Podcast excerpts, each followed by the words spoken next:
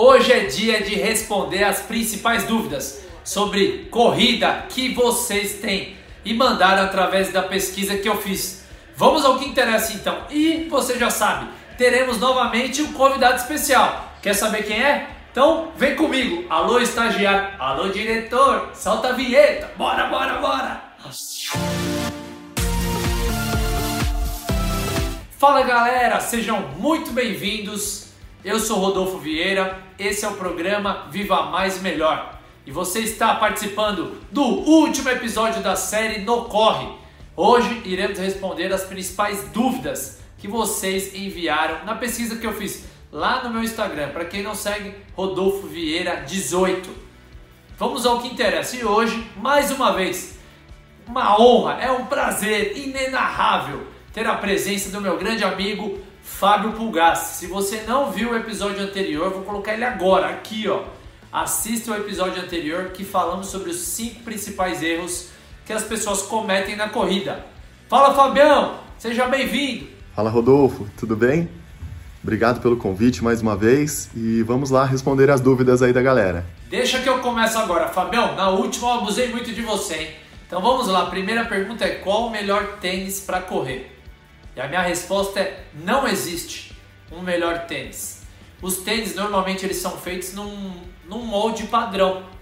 E o que é interessante em relação a isso é que quanto mais velho o tênis, e vai completamente o oposto do que a indústria esportiva vende, fala ah, cada seis meses troca o tênis. Não, tem um estudo, uma tese, se não me engano é mestrado ou doutorado, de um grande professor da USP, que ele avaliou com maratonistas Quanto mais velho, mais eficiente o tênis fica. Por quê? Tem esse molde padrão.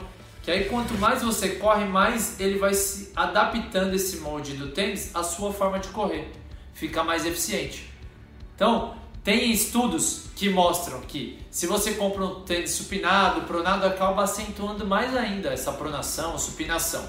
Portanto, compre um tênis neutro. Não precisa ser o mais caro, nem o mais barato, que às vezes a, o material, a durabilidade não vai ser tão boa, deixe para comprar um tênis de preço intermediário e utilize ele muito.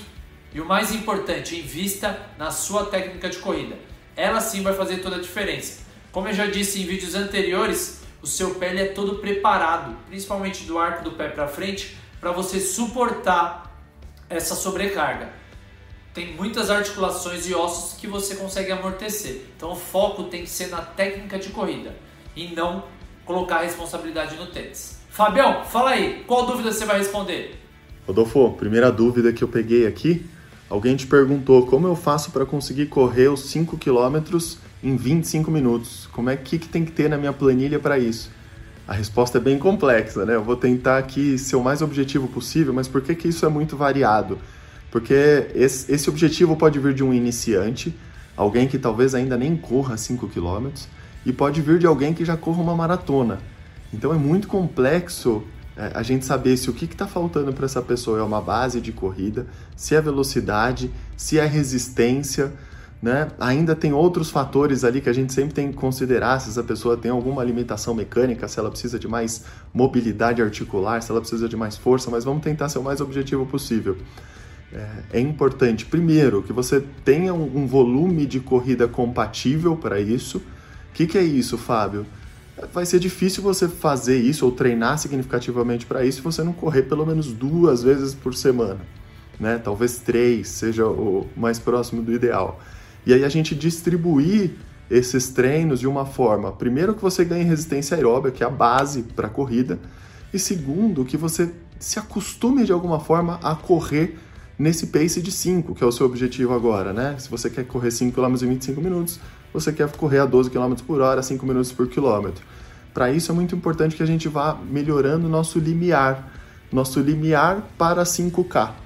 É, se for alguém que já tem uma grande resistência, por exemplo, eu até brinquei que pode ser alguém que já faça uma meia maratona, uma maratona, a gente tem que trabalhar para que ela melhore provavelmente nos 3K dela, que ela corra esses 3K primeiro em 15 minutos de uma forma confortável, para que depois a gente tente transformar o limiar de 5K dela. Porque a verdade é que a gente tem um limiar para cada distância, né? Quanto mais a gente aumenta a distância, mais a gente tem que diminuir a velocidade para cumprir essa tarefa. Isso daí a fisiologia do nosso corpo explica.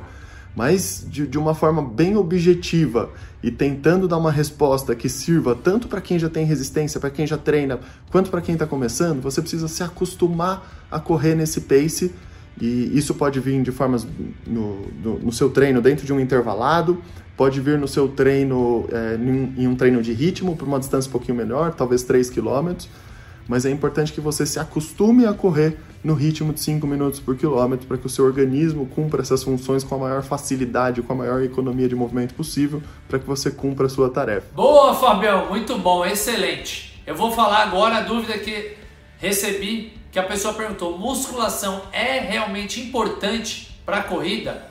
Eu, durante muito tempo, falava que era fundamental. Se você não fizesse a musculação, você iria se lesionar. Eu tinha isso muito fixo. Mas nas minhas duas maratonas, eu fiz a maratona inteira sem treinar musculação. Não tenham eu como parâmetro.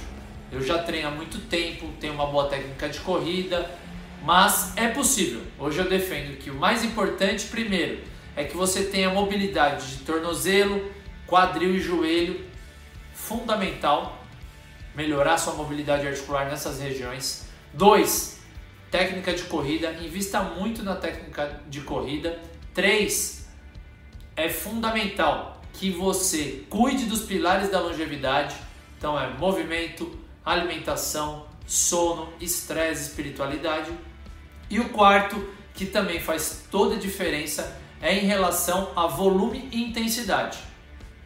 No vídeo anterior, um dos cinco erros é isso: aumentar repentinamente. Se não viu, segue de novo aqui, ó. Então o link está aqui. A pessoa aumenta num curto espaço de tempo, a chance de lesionar é muito grande. Então hoje a musculação, eu na minha prática e com os meus alunos vejo que não é essencial. Defendo esses quatro pontos. Valeu? Rodolfo, mais uma dúvida aqui que surgiu da galera é, se quem tem problema nos joelhos pode correr. Bom, a resposta é bastante complexa. Primeiro, porque existem N tipos de problemas. É, você pode ter um problema tendíneo, ligamentar, talvez um desequilíbrio de forças, e, e isso pode gerar condromalácia, um, enfim, uma série de problemas. Eu tive um problema no menisco, tive um, uma lesão séria de menisco, como disse meu médico, 9 em cada 10 médicos operariam o meu joelho. E eu resolvi, eu optei por tentar um tratamento mais conservador. Fiz um bom trabalho, um trabalho sério de fortalecimento, de mobilidade e até de algumas mudanças na minha técnica de corrida. E hoje, aí, uns quase três anos depois, eu estou correndo sem nenhuma limitação, nem, nem lembro que ele existe, fora os cuidados que eu tenho até hoje. É, é preciso muita dedicação. Na maioria dos casos é possível, mas não é tão simples. Se você espera, às vezes, uma, uma resposta mágica, não, agora você vai passar a correr com a ponta do pé e vai resolver, você vai passar a fazer cadeira extensora e vai resolver, você vai passar a fazer funcionar e vai resolver, depende, depende do tipo de problema de joelho que você tem. E a grande maioria Óbvio, a gente sabe que ganhando mobilidade de quadril, de tornozelo, fortalecendo a musculatura que equilibra, a gente consegue conviver bem com isso. Então, eh, não dá para a gente ter uma resposta tão assertiva, 100% assertiva, mas na grande maioria dos casos, sim. É possível correr, mas você vai precisar se dedicar um pouco mais para que você obtenha os resultados que você gostaria. Meu terceiro e último tópico que eu quero aí, de dúvidas que eu recebi, foi qual a melhor forma de apoiar o pé no chão? Fiz um vídeo explicando detalhadamente o passo a passo. Se você não assistiu, acessa aqui. Mas para responder essa pergunta, lembra sempre: o, o nosso pé, o calcanhar, não tem estrutura. Então nunca apoie o seu calcanhar. O ideal é médio pé, ponta do pé e aí sim, beleza? Muitas pessoas acabam entrando nas alobino cilada, é uma cilada que a indústria esportiva vende a ideia de não, porque o meu tênis tem esse amortecimento, não caiam nessa cilada. Pensem em utilizar o nosso próprio corpo, que é a melhor ferramenta que a gente tem para apoiar no chão da melhor forma possível. Então seria arco do pé, ponta, calcanhar por último, e aí faz a, a propulsão. Beleza? É isso. Fabião, qual outra dúvida aí da galera? Rô, Peguei mais uma pergunta aqui que acho que pode ser super relevante. É, ele pergunta: eu corro três vezes por semana, como é que eu faço para evoluir? Na quilometragem, subir o meu volume de treino. É, seria melhor aumentar uma vez na semana? Seria melhor aumentar a quilometragem a cada dia? Bom, depende de N variáveis também. Primeira, como é que é o seu tempo?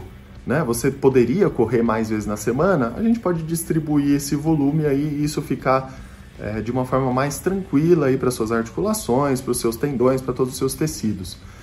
A maioria dos casos isso não é tão fácil, então você tem três vezes por semana para treinar. Sendo essa a resposta, aumente o volume em, uma, em um desses, desses três dias. Provavelmente, se você treina três vezes, um desses três dias você faz o seu longo ou um treino contínuo. Né? Para algumas pessoas, o longo vai ser 5 km, para outros vai ser 30 enfim, mas é um dia que você faz o seu treino contínuo mais longo. Você pode investir primeiro em aumentar esse treino até que ele chegue numa medida que para você seja o ideal, seja lá se você quer correr uma meia maratona, uma maratona, 10 quilômetros, e depois você comece a aumentar nos outros treinos, no treino intervalado, no treino de ritmo, mas primeiro a gente ganha, prioritariamente a gente ganha esse volume pela base aeróbia, pela base do seu treino mais longo da semana tem uma regrinha de ouro que fala: não, só, não suba mais do que 10% por semana o seu volume. Isso vai minimizar bastante também o seu risco de lesões. Meu, muito obrigado, Fabião, meu amigo, me... monstro da corrida. É uma inspiração que eu tenho. Gosto muito de correr com ele. A gente faz aí 10K, 15K. No começo da quarentena fizemos 21K. Foi, acho que se não me engano, dia 29 de março corre muito. Ele me ajuda, me inspira, me ensina. Foi uma honra tê-lo aqui na primeira temporada do, da série No Corre. Espero contar com você na próxima temporada. E é isso aí, galera. Se você não assistiu ainda nenhum episódio da série, vou colocar a playlist aqui e no final do vídeo. Não deixe de assistir. Acompanhe que eu tenho certeza que vai agregar muito, porque o objetivo é que você corra para sempre. E consecutivamente atinja todos os seus objetivos. Meu muito obrigado. Deixe o seu like aí, sua sugestão de temas para a segunda temporada. Compartilha com alguém que queira iniciar na corrida ou alguém que já corre para agregar mais conhecimento para essas pessoas. Valeu? Até a próxima. Se inscreva no canal. E é isso aí, meu muito obrigado e bora, bora, bora! A gente se vê correndo aí. Para sempre.